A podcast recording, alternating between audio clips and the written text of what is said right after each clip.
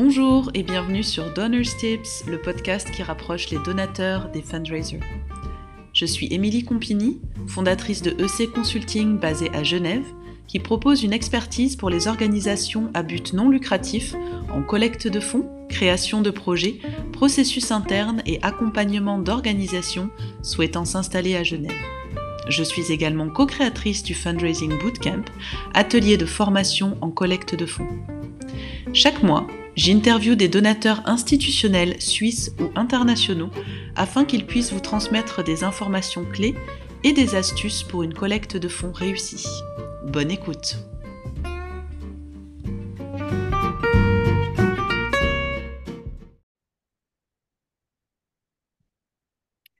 Ophélie Legrand est une experte en collecte de dons digitales fondatrice de Localero, objet connecté qui facilite la collecte auprès du grand public, mais également directrice marketing et communication de GiveExpert, solution pour connecter des dons en ligne. Elle est également donatrice et c'est aujourd'hui pour cela que je l'accueille dans le podcast de Donors Tips. Ophélie enlève sa casquette de professionnelle pour nous parler de son expérience qui nous permettra de tirer des grandes leçons pour les organisations qui font de la collecte de dons auprès des particuliers. Les petits ruisseaux font les grandes rivières et ce n'est pas peu dire quand on se penche sur les chiffres relatifs à la générosité des particuliers. En Suisse, dans un rapport sur les dons 2022 de Swiss Fundraising et de la Fondation Zéro, 80% des ménages effectuent des dons. Un ménage sur deux a donné plus de 360 francs pour un total de dons estimé à 2,05 milliards de francs. Si on regarde les chiffres pour la France, dans un rapport de France Générosité, le panorama national des générosités 2021, on peut remarquer que 4,9 millions de foyers sont donateurs, que le don moyen est de 560 euros pour un montant total estimé à 5 milliards d'euros. Autant dire que la cible des particuliers n'est certainement pas à négliger pour les organisations à but non lucratif. Et je suis très heureuse d'accueillir aujourd'hui Ophélie. Merci beaucoup d'avoir accepté mon invitation, Ophélie. Bonjour Émilie, merci pour l'invitation. C'est avec grand plaisir. Et je me réjouis de, faire découvrir aux auditeurs ton parcours de donatrice qui, euh, qui, je pense, est très impressionnant, comme on a eu l'occasion d'échanger en préparant ce podcast. Je vais d'abord te poser une toute première question qui est, est-ce que tu te souviens de la première fois que tu as été sollicité pour un don? Alors, disons que l'expérience euh, de don euh, remonte euh, à l'enfance. quand j'étais petite, bien sûr, c'est pas moi qui donnais directement, mais disons que j'ai été baignée dans cette dans cet univers associatif à travers notamment un certain nombre d'activités, puisque pour moi, quand j'étais petite, aider et, collecter des fonds pour les associations, c'était aller vendre des tickets de tombola ou alors participer à, à une course, aller faire 20 km de vélo ou 10 km de marche au profit euh, d'une association.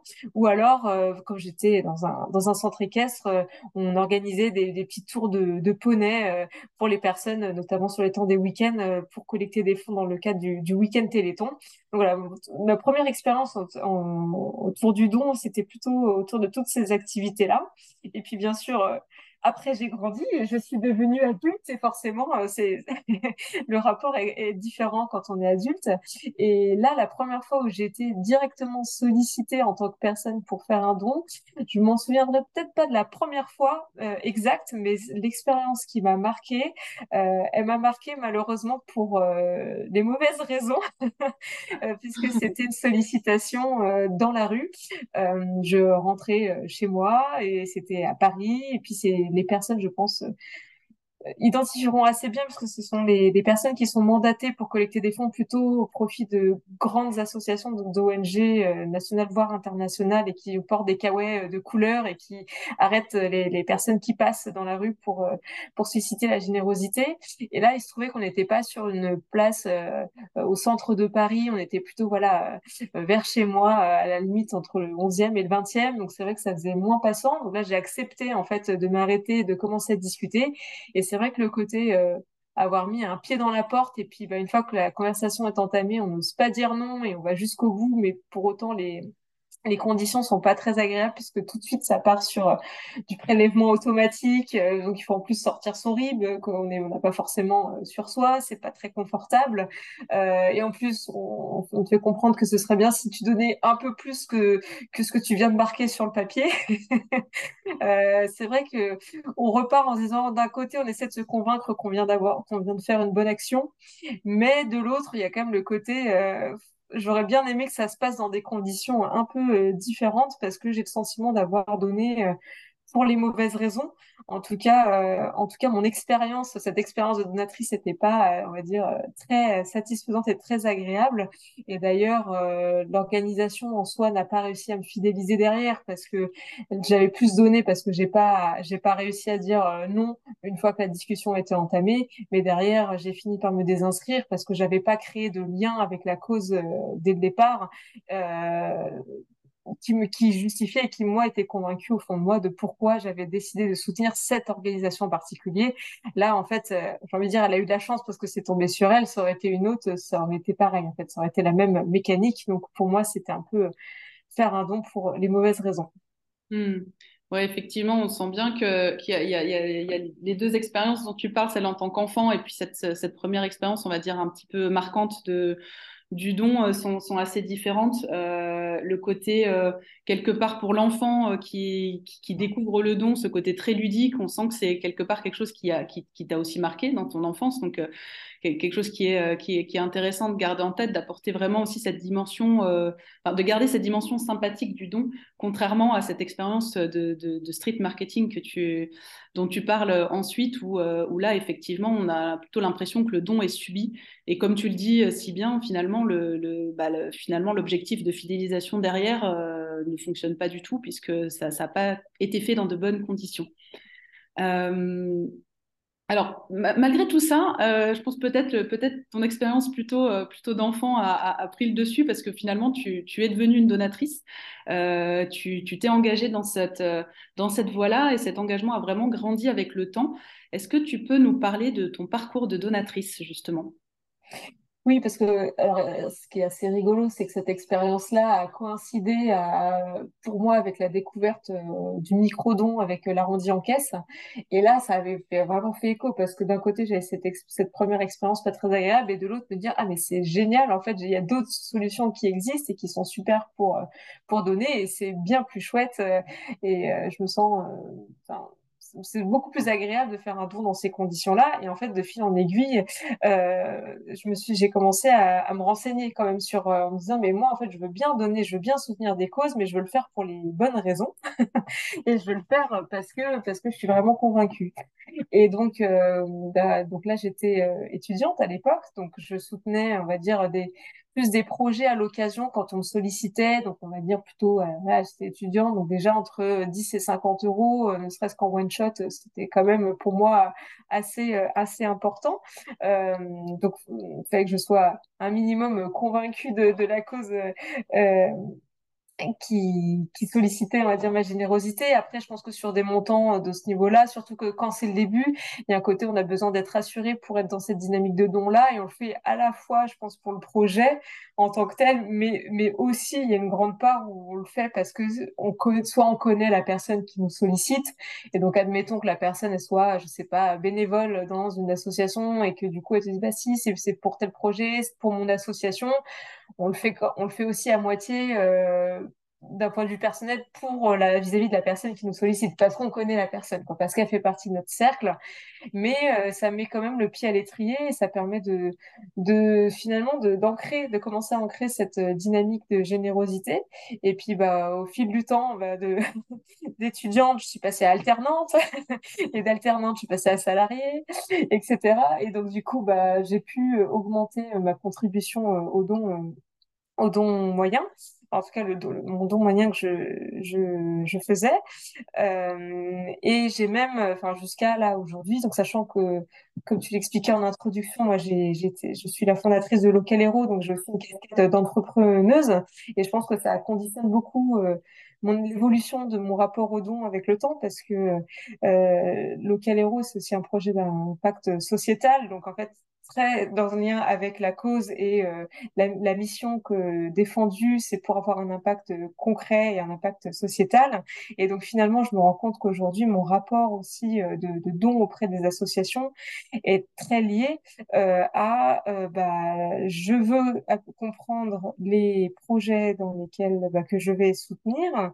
Euh, J'ai besoin de comprendre bah, l'équipe qu'il y a derrière parce que c'est comme en entrepreneuriat, l'idée seule ne suffit pas derrière, c'est euh, la mise en œuvre, la réalisation, donc comprendre euh, qui porte ce projet-là, qui est l'équipe, comment est-ce qu'elle fonctionne, euh, comment euh, comment elle mène à bien ses projets, euh, comment elle, est capable d'en parler avec euh, ce qu'elle ses forces, ses faiblesses, c'est-à-dire qu'elle est consciente de ce qu'elle a déjà testé, ce qu'elle a pu mettre en place, avec quels résultats, ce qui lui manque aussi aujourd'hui pour aller pour aller plus loin.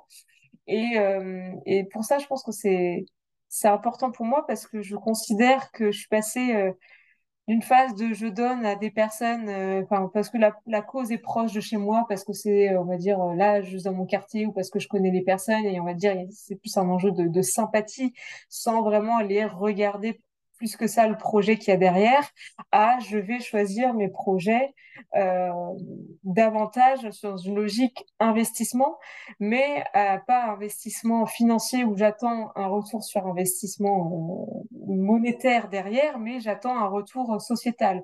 C'est-à-dire je vais, je veux avoir euh, la, preuve que ça fonctionne, je veux savoir comment ça a été utilisé, je veux savoir comment bah, l'organisation à qui j'ai fait un don a pu utiliser euh, ma contribution pour mener à bien euh, sa mission, avec quels résultats concrets et euh, d'un point de vue social ou d'un point de vue environnemental, d'un point de vue sociétal.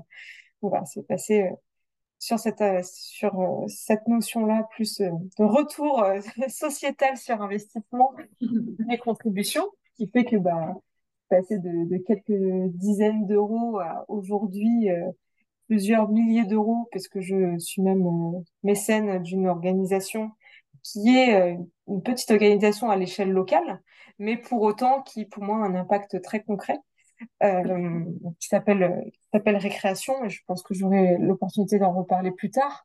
Euh, mais dans cette logique-là, euh, le cran, je pense, d'évolution supplémentaire dans mon parcours de donatrice, c'est qu'aujourd'hui, après avoir fait toutes ces évolutions-là, j'ai aussi envie de de le partager et de témoigner, parce qu'aussi, bah, donner fait du bien. Hein. Peut-être que des personnes on ne le sait pas, mais il y a vraiment une mécanique, une mécanique euh, dans le cerveau qui dit que bah, quand tu fais un don, tu te fais du bien aussi à toi. Donc euh, peut-être que ça peut être très égoïste, on peut dire ça, hein, que faire un don, c'est aussi, c'est aussi égoïste parce que ça fait du bien. c'est ça. mais, euh, mais, mais du coup, c'est aussi bah, partager cette voix-là euh, au plus grand nombre et témoigner. Donc, je pense que là, témoigner aujourd'hui, ça y contribue. Mais tout comme, par exemple, il y a un mouvement qui s'appelle Génération Bien Commun qui a été lancé en fin d'année dernière. Et euh, j'ai décidé d'en devenir membre euh, puisqu'en fait, il suffit... Enfin, le principe de cette initiative, c'est offrir 1% de son revenu annuel à des associations de son choix.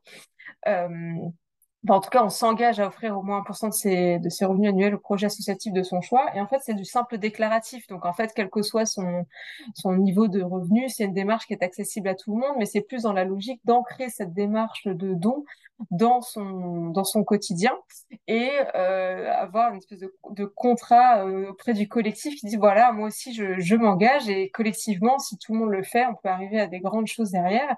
Et sachant qu'en plus, donc, euh, par rapport à ce mouvement euh, Génération Bien Commun, si vous allez sur leur site, ils peuvent vous orienter vers différentes causes si vous savez pas forcément à qui donner. Mais, euh, mais en tout cas, moi, c'est mon cas, je choisis mes, mes causes par ailleurs. Et comme c'est du simple déclaratif, c'est juste montrer qu'ensemble, en fait, euh, on est capable de collecter beaucoup pour plein, plein, plein d'associations en prenant ce pli-là. Et euh, moi, j'ai du coup décidé publiquement d'afficher que je reversais au moins 3% de mes revenus annuels à des organisations caritatives. Euh, j'ai dit, au moins parce que je pense qu'avec tous mes engagements tout au long de l'année, c'est bien plus que ça et je pense, je pense tant mieux. Effectivement. Euh, bravo pour, pour cet engagement et merci pour, pour ce partage qui est très riche parce que je, en t'écoutant, je me faisais la, la réflexion que c'est vraiment intéressant. moi, je, je, parle souvent en tant consultante en collecte de fonds du, tunnel de conversion un petit peu des donateurs ou euh, voilà, comment est-ce qu'on va approcher une cible qui, nous, qui ne connaît pas notre organisation, une cible qui va connaître un petit peu notre organisation, qui va bien la connaître, quels sont un petit peu les, objectifs à chaque fois. Et c'est assez intéressant en fait de pouvoir euh, quelque part retranscrire ce, ce, sorte de tunnel de conversion au tunnel, euh, si, je, si, je, peux appeler ça entre guillemets, un tunnel de conversion personnelle de, du donateur et d'avoir un petit peu cette, cette vision de ton évolution, de ton parcours de donatrice et de, et de toutes ces étapes en fait que tu as franchies et que tu décris très très bien. De voilà, tu étais étudiante, tu donnais pas des gros montants, mais tu as quand même eu un petit peu cette, cette culture du don qui t'a été euh, euh, transmise quand tu étais plus petite. Donc, euh, donc c'était déjà là. Et puis, comment ça a pu évoluer voilà, quand, quand, tu es devenue alternante, quand tu es devenue entrepreneur, etc., etc. Et je trouve ça vraiment riche de pouvoir avoir cette, bah, cette, cette, haute facette en fait de, la pièce que les organisations ne voient souvent pas. C'est vrai qu'on n'a pas souvent le temps d'aller, euh, ce qui est parfois dommage, mais de, de, sonder un petit peu ces donateurs pour comprendre où est-ce qu'ils en sont dans leur parcours, qu'est-ce qui les motive. Et je trouve que dans ce sens-là, ton, partage est vraiment extrêmement intéressant. Euh, et je pense que le, slogan Soyez égoïste, faites des dons va rester euh, parce que parce que je trouve ça je trouve ça effectivement euh, très parlant de, le dire dans ce sens-là. Bah, moi, si ça permet à, d'autres personnes, en fonction des sensibilités de, chacun et de chacune, je me dis que tout le monde se reconnaîtra quelque part. Tout à fait. Alors, tu as bien mentionné que tu, tu, tu, es passé un petit peu d'une d'un don, euh, on va dire passif, si je peux appeler ça comme ça, dans le sens où tu donnes parce que tu connais quelqu'un, parce que tu es sollicité, à, euh, à euh, finalement, je choisis mes projets, je choisis d'investir dans telle ou telle association parce que c'est quelque chose qui me parle, qui est en lien avec mes valeurs, parce que je vois l'impact et l'importance des actions. Ça m'amène du coup à la prochaine question qui est quels sont les éléments et les informations que tu considères avant de décider ou non de faire un don? Donc on a eu quelques éléments déjà, mais je pense que c'est important de pouvoir revenir sur, euh, sur, euh, sur ces points-là pour permettre aux organisations qui vont nous, écouter de, peut-être mieux saisir ce qui est important pour, pour elles quand elles, quand, quand, elles interagissent en fait avec des, des donateurs et des donatrices. Oui. Alors, sachant que là, je vais répondre avec euh, là où j'en suis dans mon parcours de donatrice euh, actuellement. C'est-à-dire que les critères que je vais donner maintenant, ce sont mes critères euh, actuels. C'est pas ceux que j'avais quand j'étais étudiante. là, aujourd'hui, mes critères, c'est, comme je, l'ai mentionné tout à l'heure, je pense que c'est très influencé aussi par mon parcours d'entrepreneuse, puisque finalement, je considère aujourd'hui que les gens entreprennent de plus en plus euh, aussi pour mener des projets à impact, à impact euh, sociétal. Et donc finalement, un projet euh, associatif peut être développé sous statut associatif parce qu'ils ont décidé d'être développés sous ce, statut-là et pas sous statut entreprise pour plein, pour plein de raisons. Mais en tout cas, dans la dynamique et la démarche de conduite du projet, ça reste finalement une démarche assez entrepreneuriale. Euh, et ça, c'est des quand c'est des organisations qui fonctionnent comme ça, j'avoue que j'en suis du coup particulièrement sensible parce que euh, derrière, je, me dis que c'est des personnes qui sont très engagées et je vais regarder le sérieux euh, du projet, le, sérieux de leur conduite de projet. Donc, il faut que derrière, il y ait une, une démarche euh, professionnels. Alors, euh, bon, toutes les, organisations n'ont pas forcément la chance d'avoir euh, la possibilité d'avoir au moins une personne salariée euh, dans la structure, mais, il faut au moins que ça puisse refléter tout le sérieux de la démarche et que tout l'ensemble du projet soit mené à bien avec beaucoup de, professionnalisme, de manière dynamique et structurée et de manière méthodologique. Ça, je sais que c'est quelque chose qui est important pour moi parce que c'est gage de crédibilité et euh, ça me rassure, en fait, dans la mise en œuvre euh, opérationnelle du projet. Je me dis, bah oui, je vais vous aider parce que je sais que derrière, euh, vous avez, vous allez réellement mettre en œuvre la mission et que ça va avoir un vrai impact. Et, et derrière, l'impact, ça, c'est aussi, c'est aussi très important. la preuve en est, c'est que aujourd'hui, bah, parce que j'ai l'opportunité aujourd'hui de le faire, d'avoir un investissement un peu plus important auprès auprès euh, d'une association euh, qui, me, tient à cœur, qui s'appelle Récréation. et récréation. Donc c'est une association qui agit pour accompagner les jeunes des quartiers prioritaires de Saint-Herblain et de Nantes, donc dans le 44, dans leur réussite éducative et scolaire. Et j'ai été particulièrement touchée par les ateliers qui proposent Passeurs de nature puisque moi, ce que je recherchais euh, pour la petite histoire, donc il y a un an et demi, quand j'ai euh, déménagé sur Nantes, c'était important pour moi de devenir aussi citoyenne de mon territoire et de mieux connaître, euh, de m'investir localement, de, de, mieux comprendre mon territoire de vie à, tous les niveaux. Et j'étais très sensible sur les sujets bah, de l'éducation euh, des jeunes et toute la, la question euh, environnementale, dire ok demain dans quel monde on va vivre. Je pense que j'ai pas besoin de parler du rapport d'idée qui nous est tombé sur sur euh, sur la tête un peu plus. Ça fait longtemps qu'il existe, mais on va dire que les gens ont un peu plus pris conscience ces derniers mois. moi, ça a été très quelque chose qui m'a beaucoup beaucoup touché et pour lequel bah, j'ai envie d'être très euh, investi, en tout cas pouvoir agir à mon échelle. Une fois la phase de sensibilisation passée, c'est se demander qu'est-ce que je peux faire.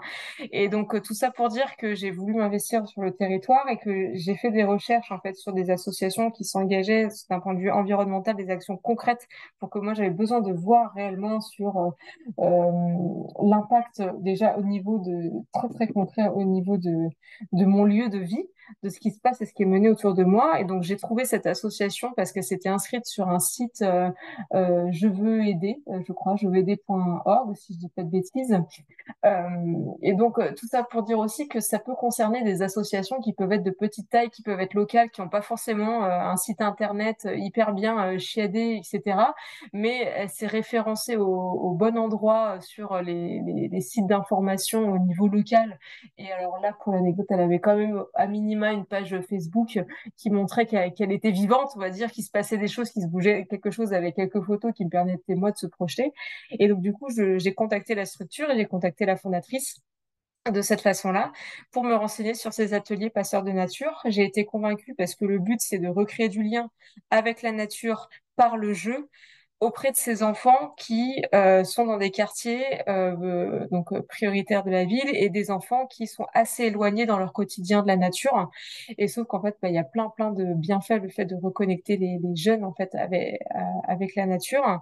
Je vais pas je vais pas détailler tout cela mais euh, mais j'ai trouvé ça enfin ça collait pile poil avec en tout cas moi ce que ce que enfin mes mes intérêts du moment on va dire. Ceux-là où j'avais envie de, de m'investir et, ce sur quoi bah, j'avais envie de, m'intéresser, passer, euh, passer du temps et soutenir euh, des causes. Et donc, en fait, ce que j'ai fait tout simplement, c'est que j'ai rencontré Sandra, la, la fondatrice de l'association.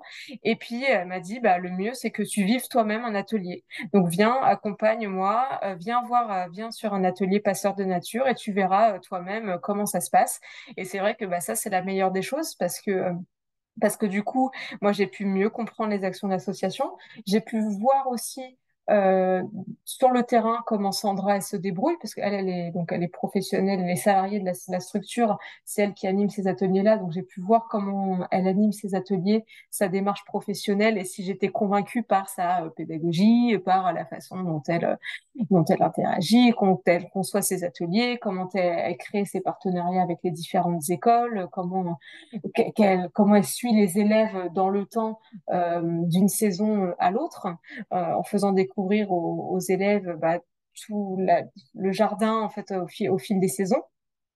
Et ça, il n'y a rien de mieux, quoi. C'est-à-dire que non seulement de moi d'avoir été convaincue de par le professionnalisme de sa démarche et d'avoir pu vivre en direct les actions de l'association, bon bah j'étais convaincue. Donc euh, c'est vrai que euh, là de me dire après forcément les questions euh, moi que je lui ai posées elles sont venues naturellement parce que je lui ai demandé bah voilà c'est combien d'élèves qui bénéficient au total de ces ateliers? Donc là en l'occurrence on est sur 26 classes qui bénéficient euh, au total de ces ateliers sur une année scolaire. Mais elle me dit il y a tellement tellement de demandes les, les les écoles sont très très en demande de ce type d'atelier parce qu'elles voient les bénéfices euh, énormes que ça apporte et que là dit bah aujourd'hui maintenant c'est c'est le financement derrière pour que je puisse avoir les qui manque en tout cas c'est si j'avais davantage de financement, je pourrais animer davantage d'ateliers et répondre davantage aux besoins de ces, de ces écoles et de ces, de, ces classes qui ne sont que en demande de, de pouvoir faire ces ateliers euh, passeurs de nature. Hmm. Et on voit bien dans ton exemple que le, lien en fait entre le don et la sensibilisation est extrêmement important. Hein, et on revient aussi sur le, quelque part la mission euh, première aussi des organisations, c'est la, la, partie vraiment euh, bah, et d'une part la sensibilisation sur certaines thématiques et d'autre part de pouvoir proposer aussi des solutions, des alternatives euh, euh, à mettre en place.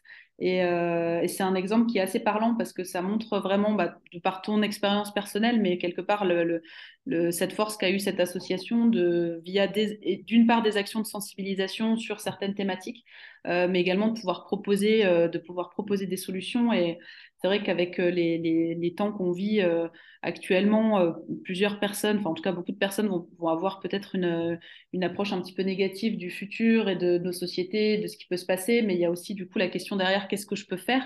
Ce que tu soulignais dans, dans, dans, dans, ce que tu as développé juste avant. Et qu'est-ce que je peux faire? C'est aussi ça, donc c'est aussi, c'est aussi pouvoir, pouvoir s'engager. je trouve que c'est important, en tout cas pour les organisations, de prendre ça en compte de, dans la mesure du possible, d'avoir cet aspect en fait d'engager euh, les gens, de leur pouvoir leur proposer des solutions et peut-être de commencer déjà simplement par de la sensibilisation sur certaines grandes thématiques. Ça permet de, bah de, de, de, de, convaincre, mais pas seulement de convaincre, en fait, de susciter euh, quelque part des, vraies passions et des vrais engagements euh, comme ce que tu as pu vivre et comme ce que tu vis avec, euh, avec cette association. Bah, en tout cas, disons que ça a vraiment été mon cas, de ce côté un peu euh, tout nous tombe euh, là, on a une grosse prise de conscience euh, collective. Je pense que tout le monde à son niveau a différents comment dire une prise de conscience qui va forcément par étapes et puis c'est un peu c'est comme toujours quoi. C'est un peu euh, la colère le déni euh, la dépression. Quand on quand on se rend compte de, quand on a du mal à digérer certaines nouvelles et quand on fait face un peu à l'avenir qu'on se dit waouh c'est pas très c'est pas très réjouissant. Et effectivement moi je m'inscris clairement dans cette démarche de me dire bon ok une fois qu'on a un peu digéré tout ça on peut pas rester là-dessus ça fait du bien d'agir. Et en fait une des premières chose pour dépasser aussi tout ça, c'est de se mettre dans l'action. Et, euh, et encore une fois, hein, c'est moi ça m'a ça m'a fait aussi beaucoup de bien de, de, de, pouvoir voir ce qui se faisait autour de moi parce que du coup c'est des choses qui est positives parce que là on est dans la solution. On n'est pas juste dans le constat euh, négatif mais on se rapproche de ok on, ça y est le constat on l'a partagé. Maintenant qu'est-ce qu'on fait? Où est-ce qu'on va? Enfin mm. comment moi je peux agir à mon échelle? Déjà de se rendre compte de prendre conscience que bah, il y a des acteurs et des actrices qui agissent déjà qui mènent en place des choses pour répondre à différents euh, besoin en fonction des, différents, euh, des, différents enjeux, ça fait du bien. Pouvoir les identifier, ça fait du bien. Pouvoir échanger avec euh, eux et avec elles, ça fait du bien aussi. Et, et, du coup, on se sent euh, dans l'action. Et donc, finalement, on, on, transforme un sentiment qui était plutôt un sentiment, on va dire, d'angoisse à quelque chose de positif parce qu'on est dans, dans le mouvement et on se rapproche des personnes qui sont dans les solutions. Et donc, euh, bien sûr, euh, rien n'est jamais euh, parfait, mais au moins, il y a des choses qui bougent. On est, on est dans dans une un esprit beaucoup plus positif. Et donc ça encore, ça fait du bien. Encore une fois, on y revient. C'est très mmh. égoïste comme. C'est vrai que tout ça est très égoïste. Allez, dernière question pour toi, Ophélie. Côté tips, à partir de ton expérience et de ce qui t'a convaincu de donner, quels seraient tes conseils sur comment parler à des donateurs et des donatrices? Donc vraiment sur l'aspect en fait discours de ce qui toi a pu te, euh, convaincre. quels seraient tes conseils pour les organisations qui, euh, interagissent avec les donateurs et les donatrices?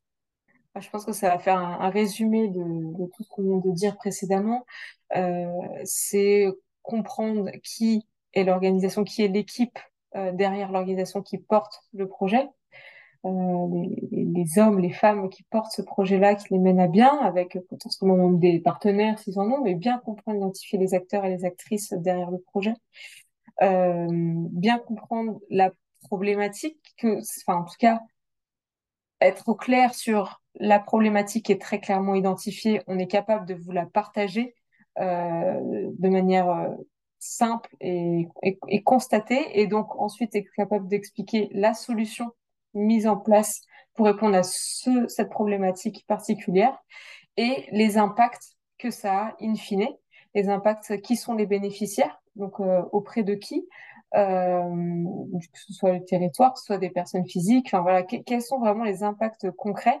Et je pense que ce qui est d'autant plus important, c'est que si c'est pas un démarrage d'activité, euh, c'est-à-dire que c'est des actions qui ont déjà été mises en place euh, par le passé et qui ont déjà fait leurs preuves, bah, bah, non seulement avoir des témoignages, c'est super euh, de montrer que ça, que ça fonctionne bien, euh, témoignage des bénéficiaires, c'est vraiment, c'est vraiment top. Mais si en plus vous avez l'opportunité, enfin, que votre, disons que vos actions s'y prêtent assez bien de euh, faire venir euh, le grand public euh, et les proposer d'une certaine façon de vivre un petit bout de chemin avec vous, c'est-à-dire participer à l'animation d'un atelier, à une conférence, à un, échange avec les bénéficiaires, enfin, pouvoir finalement un peu vivre la mission que l'association délivre vivre l'impact, ça, c'est ce qu'il y a de plus convaincant aussi. Quoi. Et ça résume effectivement euh, très très bien tous les, tous les grands points que tu as, euh, que tu as pu aborder. Euh, je te rejoins sur cet aspect. Alors c'est sûr que toutes les organisations ne vont pas forcément avoir les ressources pour, ou n'ont pas forcément cette mission de sensibilisation, vont pas avoir les ressources pour pouvoir proposer des, des activités, ce genre de choses, parce que les missions sont différentes d'une organisation à une autre. Euh, mais c'est vrai que dans tous les cas, peu importe euh, de, quelle, de quelle manière, mais de pouvoir euh, transmettre cet aspect, le, côté concret en fait des solutions qui sont apportées par l'organisation, de pouvoir essayer quelque part de, d'aspirer en fait la personne dans l'histoire de l'association, dans son travail, dans le pourquoi, dans le comment, c'est extrêmement important. Euh, tu as insisté plusieurs fois sur l'impact et je te rejoins vraiment sur ce point. Euh, c'est quelque chose qui est vraiment clé. on, en parle, on en parle un petit peu partout maintenant euh, dans, le secteur à but non lucratif parce que c'est effectivement important de pouvoir, de pouvoir parler d'impact. Et alors certes, il va y avoir bah, les valeurs, les, les intérêts de, chacun pour telle ou telle cause, mais quand on arrive à avoir un petit peu le bon discours, en tout cas de pouvoir présenter déjà ce qu'on fait euh, d'une manière, euh, d'une manière convaincante en parlant de, choses concrètes et en parlant d'impact, ça aide à, pouvoir convaincre des donateurs de, de donner. Bah, je pense qu'il y a des choses à aller chercher aussi, à s'inspirer euh, du côté de justement de la partie entrepreneuriat à impact, tout ce qui va être économie sociale et solidaire ou, ou sur cet euh, univers-là, euh, puisque euh, quand je prends l'exemple, par exemple, de la plateforme lita.co qui permet d'investir dans des solutions à impact, bah, c'est assez intéressant de voir comment ils s'y prennent pour faire en sorte que les personnes euh, investissent dans les projets, parce que derrière, il n'y a pas que le retour sur investissement, c'est aussi convaincre les personnes euh, par rapport à la mission en tant que telle euh, de l'entreprise ou la solution qui est développée. Et ne serait-ce que, je sais pas, ils y proposent des temps, des temps d'échange avec les, les, porteurs et les porteuses des différents projets, ou en visio, où, ils vont pouvoir, où les personnes vont pouvoir poser toutes leurs questions. Et donc, parce que parfois, il y a des projet qui s'y prête pas, hein, comme on disait, à venir faire participer les gens à un atelier, ben non, ça, ça, ça s'y prête pas à toutes les organisations. Et je pense qu'il y a des éléments sur lesquels on peut s'inspirer de ces pratiques, ne serait-ce que organiser une visio pour euh, euh, discuter avec les membres de l'équipe, poser toutes les questions. Et, et ces temps finalement privilégiés là, bah, ça, rassure, ça donne confiance et ça motive, ça donne envie. Ça donne envie de donner. Donc, tout comme pour euh, sur l'ITA, ça pourrait donner envie d'investir, bah, finalement, c'est un peu la même logique. Quoi. Ça, donne envie de, de donner, de soutenir les, les associations euh, caritatives. Merci beaucoup Ophélie pour ce partage euh, très inspirant. Je suis sûre que ça en inspirera plus d'un et en tout cas que ça donnera aussi pas mal d'astuces à, à, retirer de ce podcast pour, pour les organisations qui s'impliquent dans la collecte auprès du grand public. Merci encore d'avoir pris le temps. En tout cas, ça a été un vrai plaisir de t'accueillir et de t'écouter. Eh ben, avec, euh, avec grand plaisir. Merci beaucoup pour euh, ton invitation. Et puis, bah, soyons euh, égoïstes collectivement alors. Tout à fait. Soyons égoïstes et donnons. Au revoir, Ophélie. Au revoir, Émilie.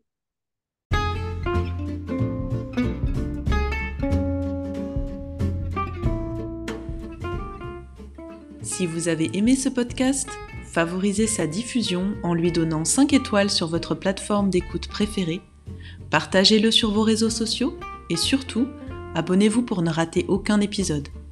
Pour plus d'informations sur mes services, rendez-vous sur mon site internet ec-consulting.ch. À bientôt!